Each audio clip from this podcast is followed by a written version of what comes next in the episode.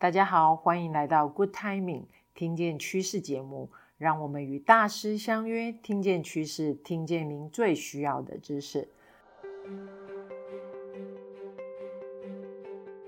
我是节目主持人伊娃，欢迎大家再次上线。我们简单回顾一下上集中我们谈到了什么是数位转型，大家还记得数位化与数位转型的差异吗？组织进行数位转型的过程，开始会有一个转型的诱因，然后产生转型的策略，接着就是采取行动。然后科技能力在数位时代已经成为员工重要的技能，HR 伙伴必须想办法植入企业，让科技成为员工的基因。这是我们上一集中我们提到的几个重点。所以今天我们再次邀请大师级顾问 Alex。来跟大家进一步聊聊 LND 部门在数位转型里面可以扮演什么样的角色。好，在今天节目开始之前，有几点提醒大家：呃，您订阅太毅电子报了吗？当然，最重要的，您关注了我们的 Podcast 吗？那第二个，太毅的年刊已经上线喽，如果你还没有拿到，请跟我们的服务窗口接洽。啊，第三个。二零二二，我们的 iChange 讲堂即将在三月份到来，也欢迎大家随时关注我们的最新资讯。那今天的节目，我们一样以太毅的爱的 Super 来欢迎 Alex 老师带来的分享。爱的 Super 一起来，Super。嗨，我是 Alex，今天我们继续聊数位转型这个话题。不过这一集。是要跟 LND 工作者，我们关起门来聊一聊我们圈子里面的小话题。我们谈谈 LND 啊，学习与发展部门在数位转型里面可以扮演什么样的角色？我先在墙上贴上四张标签啊，念给你听啊。路人甲啊，那第二张是李小美，第三张是李医师，第四张是李大师。标签背后要有形象啊，你且听我一一道来。路人甲没有姓名。如果把数位转型比喻成一场电子游戏，这个路人甲充其量就是一个没什么戏份的 NPC，存在感比一棵树或者是一堵背景墙稍微鲜明一点点啊。那李小美呢，就有台词了啊，她是有台词而且戏份稍微多一点点的 NPC。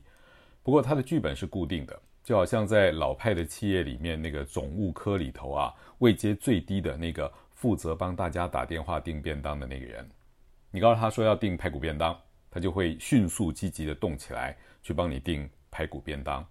偶尔他会问你要哪一家的排骨便当啊，要炸排骨还是要卤排骨？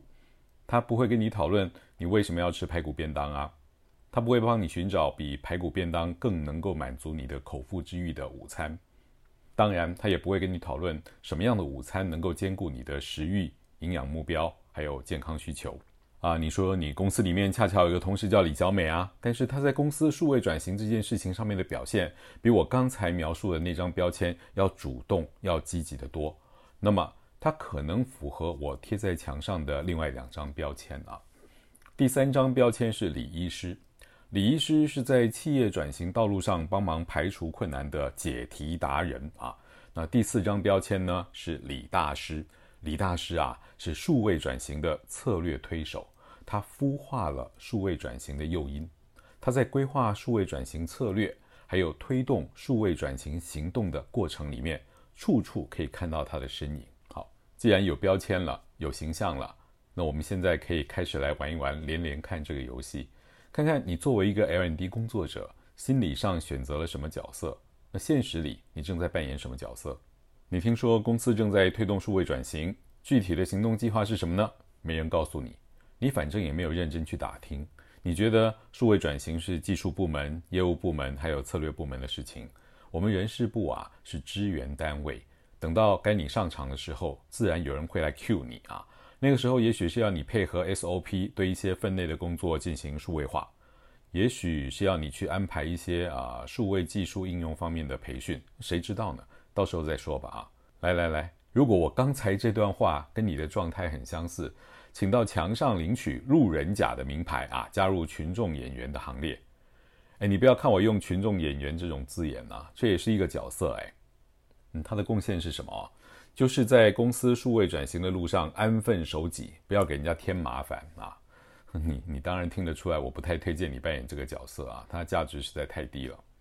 不过你放心，如果你的公司真的启动了数位转型，那你扮演路人甲的时间不会太长。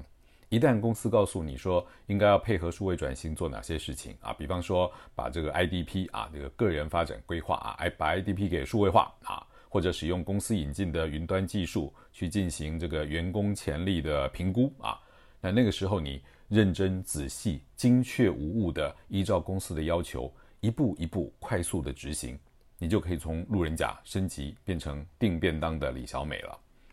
我知道有一些 L N D 工作者在他的日常工作里面长期扮演这样的角色啊，已经驾轻就熟了啊。呃，请你不要被我的语气误导了，我对这个角色没有一丝丝不敬之意哦。像李小美这样的员工，在六零年代，她曾经是台湾经济发展的主要资源。他们接受指令的时候，不会多问关于这个指令的细节，他也不会去探讨说，哎，这个指令背后希望解决的是什么问题，希望满足的是什么需求。他们不会去探讨怎么做可以更好地满足这些需求，当然，他们也不会去质疑说，哦，这个指令是不是正确啊？是不是正当啊？这个指令里面明确的部分，他们就会依照指令去做；那不明确的部分呢，他们就依照习惯去采取行动。如果他们被指派到的是影响力比较大的任务啊，他就会产生比较大的贡献。那如果指派给他的任务对企业来说比较没有价值呢，他们的贡献就比较小。哎，可是如果这个指令是错误的，那么，嗯，哎呀，细思极恐哈。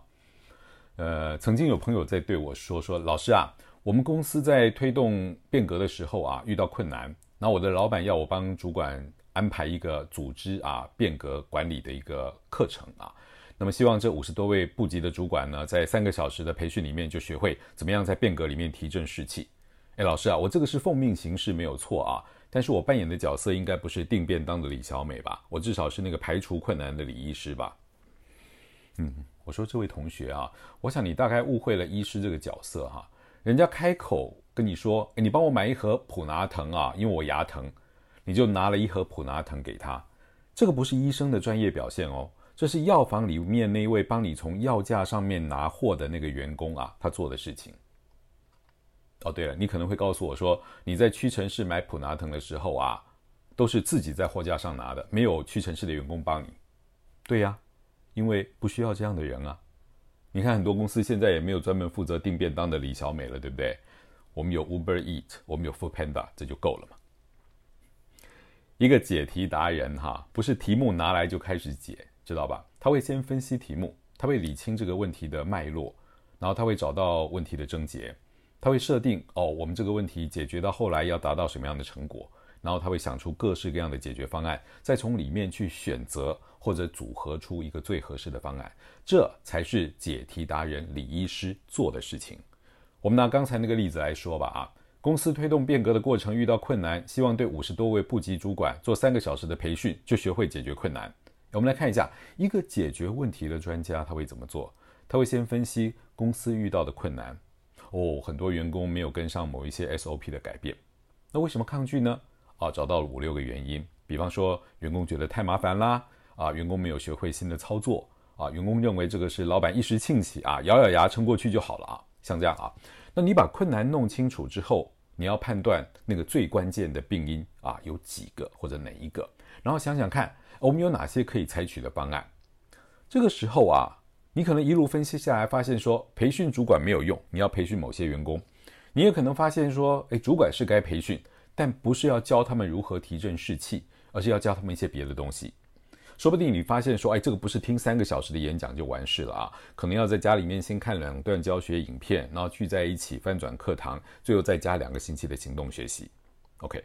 你的公司啊，在转型的过程里面遇到了麻烦啊，然后你要扮演那个解题达人这个角色，你除了有意愿，你还有资源嘛？你必须要有能力去诊断问题，要不然你就要有能力去引进那个诊断问题的专家或者工具，你必须要有能力找到解决方案，要不然你要你就要有能力去启动啊，启用那些啊能够解决问题的专家。那你告诉我说，你们公司的组织结构跟企业文化不是这样的。那也没关系啊，你就好好的扮演订便当的李小美，然后你要留意你的环境啊，你一定要在 Uber Eat 跟 Foodpanda 把你这个角色废掉之前，提早完成你自己的角色转型。那如果要扮演李医师或者是李大师，你要拉高你的视野来看待你自己 LND 这个角色。我这边要插个题外话啊。大家应该知道，瑞士籍的企业管理作家 Alexander Osterwalder 啊，跟他的伙伴们创造出来的那个商业模式画布啊。当你使用商业模式画布来解读 L N D 的角色，那么第三张标签跟第四张标签的内涵，你就会一下子看清楚。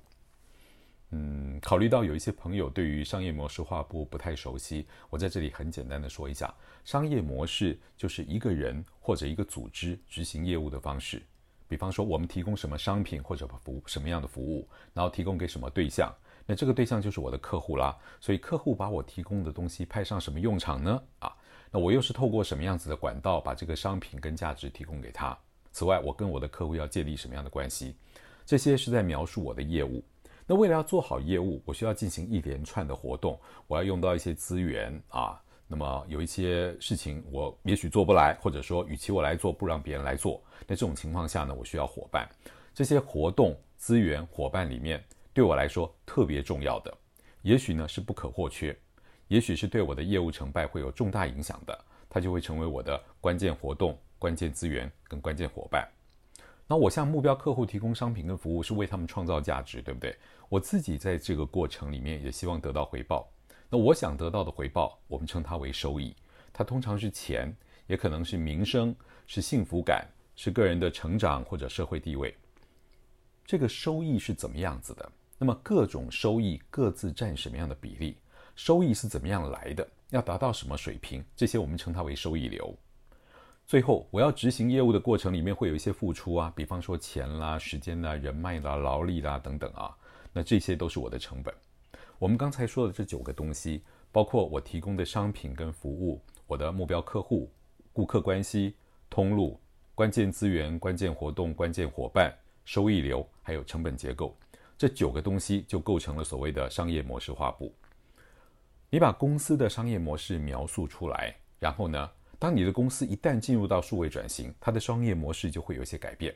好，那么在商业模式改变的过程里面，你 L&D 的部门可以出现在公司的商业模式画布的哪几个格子里面呢？嗯，比方说，公司推动数位转型，员工因为对前景有疑虑而消极抗拒，这个时候你 L&D 部门导入了一个实用的沟通工具跟课程，让主管们可以快速而且非常高效地跟员工坦诚对话，那可以化解员工的疑虑哦。这个时候。你这个 L&D 部门就会在公司的商业模式画布里面那个关键资源上面，你会产生贡献。啊，再比方说，今天为了要能够实现数位转型，全公司所有人都要知道什么是云端运算。那他们的知识是我们在转型后那个新的商业模式里面的关键资源。啊，此外呢，其中有一部分人必须要在三个月之内把目前的一些业务操作啊转到云端上面去。那这些业务呢，就是我们的关键活动。所以，当 L&D 部门为大家安排学习活动啊，包括某些云端运算的案例分析啦啊，此外呢，你可能组织了一些特定的团队的专题研讨啦，或者安排了一些行动学习啊，然后对于我们刚才那个啊，让大家都懂云端运算，然后让一部分人的业务能够转上云端，产生贡献了，你就对公司商业模式里面的关键资源还有关键活动产生贡献了。那我们要说。好医生不只会治病，他能够分析一个人的状况，预测这个人可能会有哪些健康问题，那我就先帮他调整了，预防问题发生啊，不是说被动的等人家来指示我说，哎，LND 部门你该做些什么，而是我主动的去找负责规划数位转型的人，了解他们的计划，知道公司数位转型的策略构想，然后呢，我不等人要求，我主动的去分析哦，公司要具备什么样子的能力。要有什么样子的人才？我们现有的人要具备哪些观念啦、技术啦？我们现在的思维模式还有做事方法需要有一些什么样子的改变啦？把这些事情弄清楚之后，我来想办法促成。这个啊，就是第三个角色李医生啊，那比较高的境界了。好，刚刚 Alex 在分享中，我想应该是鼓励我们至少可以选择从李医师的角度出发吧。那我们想来请教 Alex，是否有成功的企业个案可以跟我们进一步来分享说明一下呢？嗯，没问题啊。我在二零一八年就跟我们太一一起啊，为客户服务过这样子的议题。这个客户是一个大型金融企业里面的 L&D 部门啊，那公司是金融企业，几年前就开始进行数位转型了，但是过程比预期的来得缓慢。公司考虑呢，要做一些培训来加速转型。L&D 部门内部做了一些分析之后呢，认为必须要促使员工在两方面做出改变。第一个是员工目前对于数位科技保持一个迟疑的态度，那我们必须把它转变成主动积极的去探索、去拥抱、去学习。第二个呢是对于变革这件事情啊，员工目前是被动的，等待上级来发号施令啊。那我们说要转变成他在自己的工作岗位上面主动寻找变革的契机。甚至于进一步，他们要能够提出啊，怎么样做能够让公司变得更好？OK，在意识到了员工啊需要有这样的转变之后，LND 部门找到了太一跟我，然后跟我们一起来研究说应该怎么样促使公司的员工们去拥抱数位科技，然后主动寻找变革的契机。在这个过程里面，LND 把我们这些外来的顾问啊作为资源，发想出了各式各样的方案。那从里面选择了跟他们企业文化冲突最少。然后能够最快的影响到大多数同仁的做法，我们发展出一套计划，在接下来三个月左右，让公司从处长啦、协理级以下，一直到资深经理这群主管同仁都动起来。那他们一动起来，下面的同仁也就受到鼓舞，跟着就动起来了。后来证明这套计划实施得很成功，公司的高层主管还有很多员工都肯定 L&D 部门在数位转型过程里面所创造的贡献。Alice 刚谈到的这个案例，我想 Eva 非常荣幸有参与到部分。那从 Eva 的观察里面呢，我们发现企业成功的关键在于主管呢愿意与团队伙伴针对我们未来转型改变的方向做更多的沟通。其实其实就是有别于过去只是上对下的这种指令不达的方式。所以在这一个沟通环节的小小改变，其实就触动了。整个转型顺利的一个运作，我想很多 LND 伙伴应该会很好奇，怎么样扮演第四种角色呢？呃，就 Alex 您所知的策略推手李大师的这个角色，您是否可以跟我们做更多的一个分享？呃，要成为策略推手啊，那 LND 部门就要身先士卒，在自己的工作范畴里面去发动数位转型。这样吧，我们帮 L&D 部门画一个商业模式画布啊。那你的客户可能包含你的公司，公司里面的各个部门，还有公司的员工们。你提供的商品跟服务里面呢，可能会包含像 IDP 的咨询啦，还有呢给员工们的一些学习方案。那学习方案里面可能会包含了像培训课啦、专题研讨会啦、行动学习啦等等等等。好，你为你的客户创造的价值之一，就是让员工得到知识跟技术，去提升他们的工作效率还有工作成果。同时降低他们在工作里面出错的风险啊，也相对的会减少绩效上面的损失。好，那 L&D 部门怎么样在自身的业务范围去启动数位转型呢？我就拿大家都知道的 Hybrid Learning 啊，混成学习这件事做个例子。就线上学习的技术跟工具，早在二零一七年左右就已经发展得很成熟了。但是呢，在二零二零年之前，很多企业啊都不愿意尝试线上学习或者是 Hybrid Learning。一直到二零二零年年初嘛，COVID-19 来来袭，那为了要避免这个群聚感染啊，很多实体学习活动都停摆了。但是面对疫情的冲击，主管们领导团队的能力，还有辅导个别员工的能力，变得比过去更重要，对不对？所以这方面的学习不能停啊。于是线上学习结合线下学习，这个 hybrid learning 就开始出现在 L&D 部门的商业模式画布里，变成了你的价值主张的一部分。不过，有些人只是把线上学习或者 hybrid learning 当成疫情中的一个过渡的做法。我现在要告诉你的是一个名副其实的数位转型的一个案例啊！我的一个客户早在几年前就看中了数位学习工具的威力。他们在二零一八年的三月啊，把两门每年一定会开的实体课呢，改成线上线下混成的课程啊，就是要求我把一些那种学员自己可以单独学习的知识内容啊，做成影片跟这个文件啊，让学员自己阅读。然后到了实体课堂上呢，我们就只做 Q&A、案例研讨，还有实战演练这三种活动。等到培训结束之后呢，再让学员到线上平台去考试。那考试的结果会作为培训成果评价的一部分。当时啊，我们主要是想把时间用在高头刀口上面，就是说让学习方面的这种啊啊、呃、投资啊得到最大的回收。这个跟我长期以来对学习的看法一致嘛，所以我跟他们可以说一拍即合。那后来呢，我们开始在想，就是说怎么样能够减少学员跟老师从各地飞到一个地方去上实体课所花费的交通成本。我们就试着把一些 case study 放在线上做，结果一年下来发现啊，在数位学习平台上面把这些 case study 呃录影留存下来，可以让同一批学员在课后进行跟进检讨，还有他们的这个学习旅程就可以一直持续下去。那有一些表现很好的影片啊，甚至于可以修改一下，然后变成内部的示范教材啊。那不久之后，L&D 部门就更大胆了啊，让我把一门课啊，一门谈判课完全搬到线上。那这个时候我就开始引进像 Mentimeter 啊，啊 Mentimeter 有点像我们台湾大家很熟悉的 Slido 啊，就像把这样的工具啊，线上讨论工具呢，就放到课程的设计里面。那他们在线上学习活动里面呢，能够大幅提高学员的参与度，而且呢还能够呃很方便的让我们去记录这个学习轨迹。结果这一试又试出了一些新的发现。那我们发现说线上课程可以让学员的主管隐身旁听，那既可以让主管悄悄地观察部署的学习状况。也可以让主管呢知道部署学了些什么啊，避免出现那个蒸汽机世代要管理互联网世代的那种尴尬啊。我相信你听得懂我在说什么啊。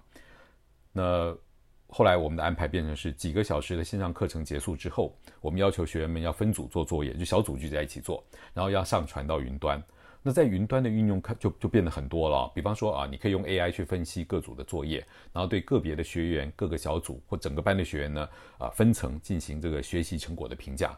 这种学习效果的评估啊，绝对会比我们一般实体课结束的时候发个问卷啊，给学员问他说啊，怎么样啦？今天课上的开不开心啦？学的东西有没有用啦？冷气冷不冷啦？午餐好不好吃啦？啊，这绝对比这种问卷呢来得靠谱一点啊。